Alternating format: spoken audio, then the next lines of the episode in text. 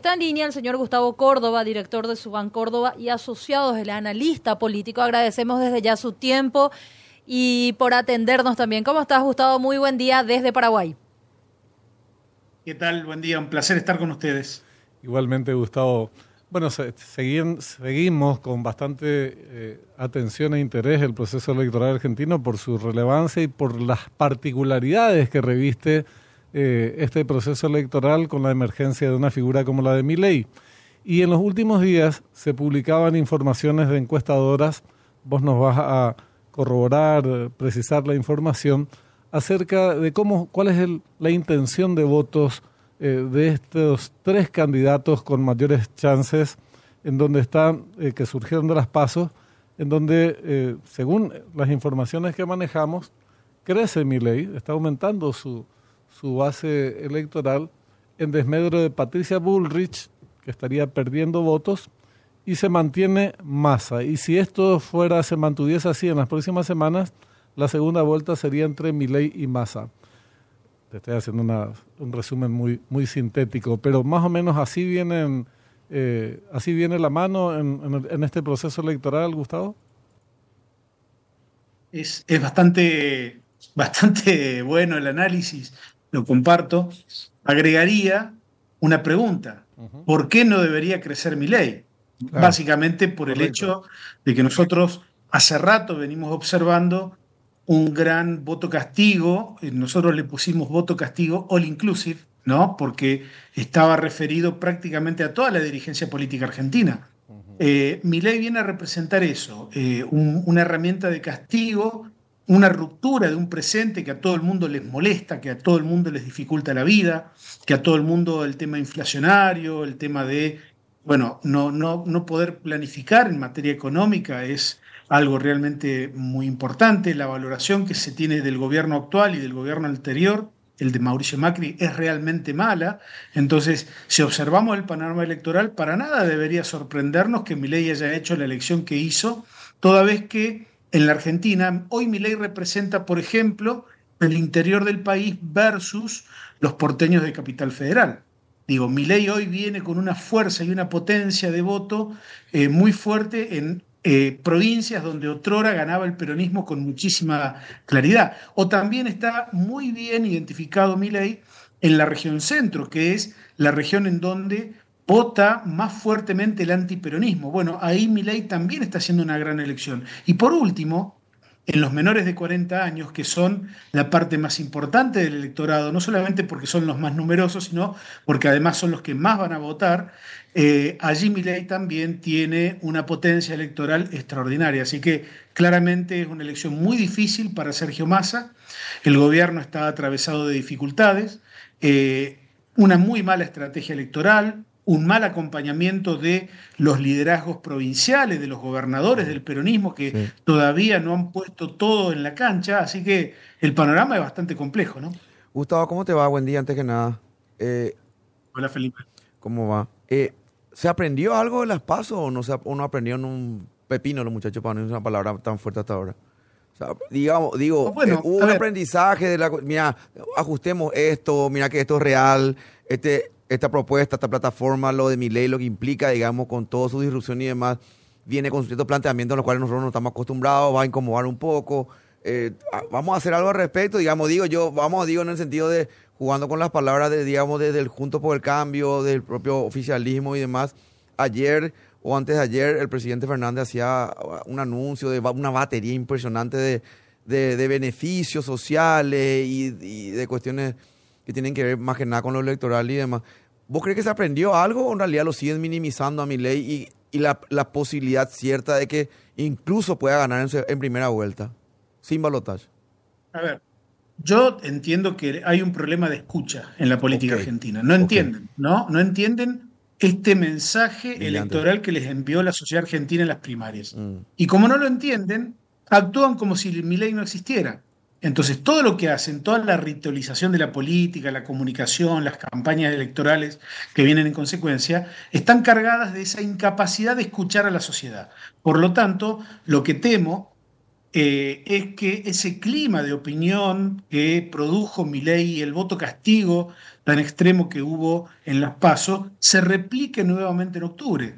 Entonces, fíjense, por ejemplo, Juntos por el Cambio, la candidatura de Patricia Bullrich. Mm. Mauricio Macri puso mucho empeño en derrotar a Horacio Rodríguez Larreta. Una victoria pírrica, mm. porque Patricia Bullrich hoy está perdiendo mucha adherencia. Todo lo que pierde Patricia Bullrich alimenta directamente a Milei. Y en el caso de Massa, ¿Qué decir, no? Porque las ausencias de los gobernadores, la ausencia de Cristina Fernández de Kirchner, configura también un escenario en el cual a Massa, podemos decirlo, que lo han dejado solo. Entonces, eh, a ver, Milei tiene todo para ganar en primera vuelta. El problema de Milei es el tema de la gobernabilidad, ¿no? Puede ganar en primera o puede ganar en segunda, pero lo que me parece genera una gran incertidumbre, y esta me parece que es la, cuestión central de las campañas que, que, vienen, del tiempo que está por venir, de, de, de las semanas que faltan hasta la elección general, es cuál es la capacidad que va a tener mi ley de generar una propuesta de gobierno creíble,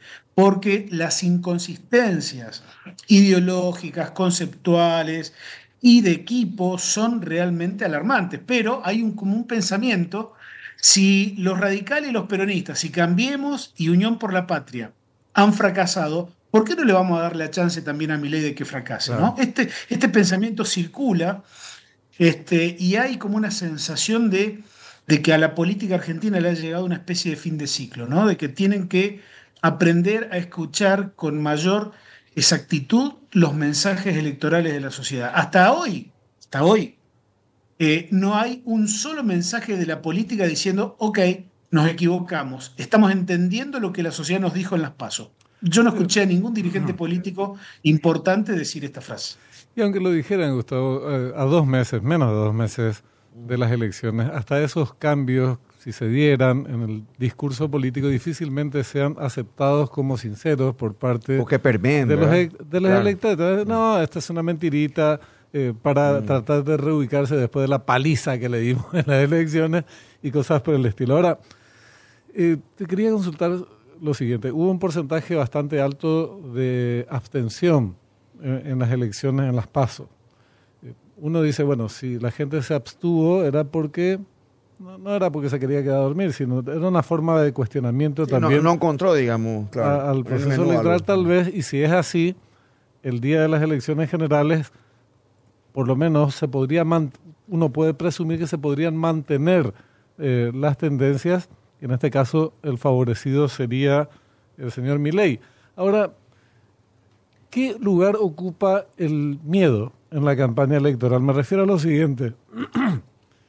las, alternativas ultras de mm. distintos pelajes ideológicos generalmente generan temor en un sector de la población.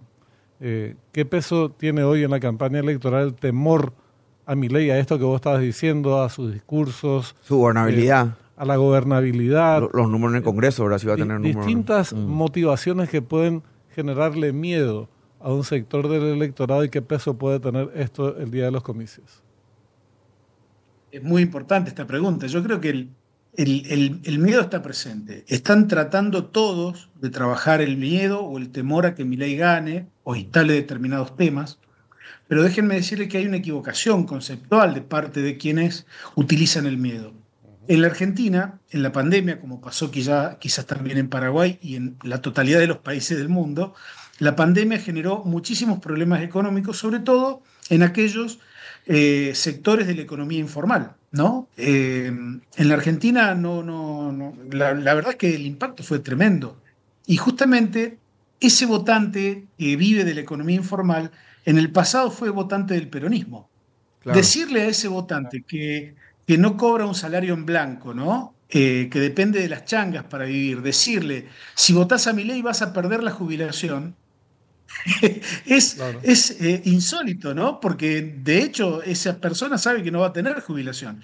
Entonces, creo que hay un punto de inflexión a partir del cual la identidad del peronismo está cuestionada, ¿no? Creo que acá hay un tema realmente impresionante para, por supuesto, para estudiarlo desde el punto de vista de la comunicación, de la ciencia política, eh, porque las identidades del peronismo han sido cuestionadas hasta lo más profundo. Yo diría que hoy el peronismo está atravesado de una ruptura fenomenal entre lo que representa el peronismo del interior y el peronismo de la zona central, ¿no? del AMBA, de lo que nosotros decimos el mm. conurbano y la capital federal. Eh, creo que esto le pone un condimento dramático a la elección porque Massa, para crecer, eh, debería sacarle votos a Milei, pero si polariza con Milei lo hace más grande. Milei, eh, Massa debería tratar de sacarle los pocos votos moderados que quedan aún en Patricia Bullrich, una dirigente que eh, quiso competir con Milei, pero el producto original es Milei, ella no.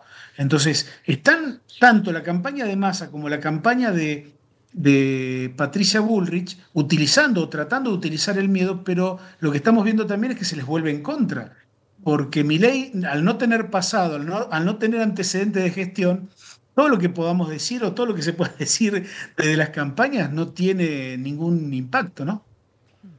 Sí, es verdad. Bueno, eh, vamos a seguir con mucha, como decíamos, con mucho interés. Vamos a continuar siguiendo este, este proceso electoral, porque va a tener un impacto no solo en Argentina. Sí, claro. Además, déjenme decirle una cosa.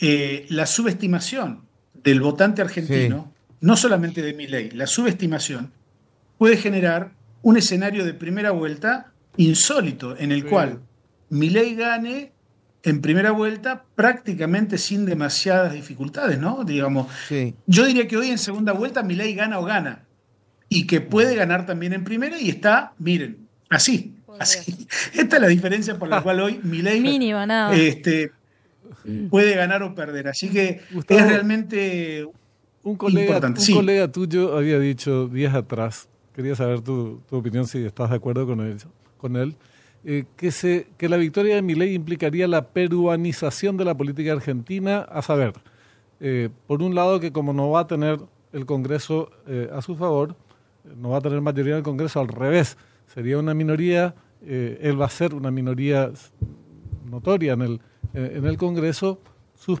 sus proyectos no correrían, no prosperarían y en consecuencia buscaría gobernar por decreto y esto podría derivar en problemas de gobernabilidad y su destitución, como le sucedió a Pedro Castillo. Y la otra es que se lanzara directamente a intentar eh, disolver el Congreso tipo Fujimori. Y agregaba una tercera cuestión ante la consulta periodística de qué pasa si eh, bueno, busca acuerdos con otros eh, sectores de las clases políticas y compañía de la casta. Y la respuesta fue, bueno, en ese caso gobernaría para la casta y no gobernaría con el programa que él mismo dijo que impulsaría. Pero sobre esto de la peruanización, ¿esto aparece en el, en el horizonte no, de corto plazo? No, no, yo no, no, no, no comparto porque el, el, sistema institucional peruano y el argentino tienen muchas diferencias. Si bien compartimos un mismo continente, el diseño institucional de Perú y el de Argentina poco y nada tienen que ver entre sí si uno los compara, incluso sometiendo a una tensión importante al sistema político, ¿no? Creo que en el fondo mi ley sí tiene hoy un montón. Eh, mi amigo el turco Asís, el escritor, dice, eh, les denomina los buscapinas, ¿no? Los que van a buscar la, eh, mojar la media luna en el café con leche de mi ley. hoy los buscapinas están por todos lados, ¿no? Lo, están rodeando mi ley. Hay gente que insospechadamente moderada que está buscando también acercarse a Milei. Yo creo que Milei va a tener, si gana, el concurso de Mauricio Macri. Gran parte de, actual, de la fuerza actual de Juntos por el Cambio le va a dar apoyatura legislativa, sobre todo los sectores más vinculados al PRO, no tanto los del radicalismo o de la coalición cívica. Así que realmente eh, creo que es apresurado y, prematuro por allí sacar conclusiones. Creo que lo que sí podemos decir es que Argentina se está abriendo a un nuevo proceso político que va, que va a haber un antes y un después de esta elección. De hecho, desde la PASO lo estamos analizando. Eh, ¿A dónde vamos a ir? No podemos ni siquiera imaginarnos, pero este, esto es lo lindo quizás de la política también. Eh, el drama que tenemos los argentinos es que la economía, al no funcionar de acuerdo a las expectativas que tenemos, nos genera una inestabilidad política muy grande. Entonces, ojalá quien le toque ganar, quien le toque gobernar a, a las dirigencias que tengan la responsabilidad de llevar las riendas del país hacia adelante, entiendan eh, la importancia de trabajar por todos, ¿no? Y no solamente por un sector. Gustavo, te agradecemos muchísimo. Vamos a estar ampliando a medida que se acerquen las elecciones. Por supuesto, vamos a seguir dándole mucho mayor espacio. Gracias y buen resto de jornada. Igual para ustedes. Un fuerte abrazo.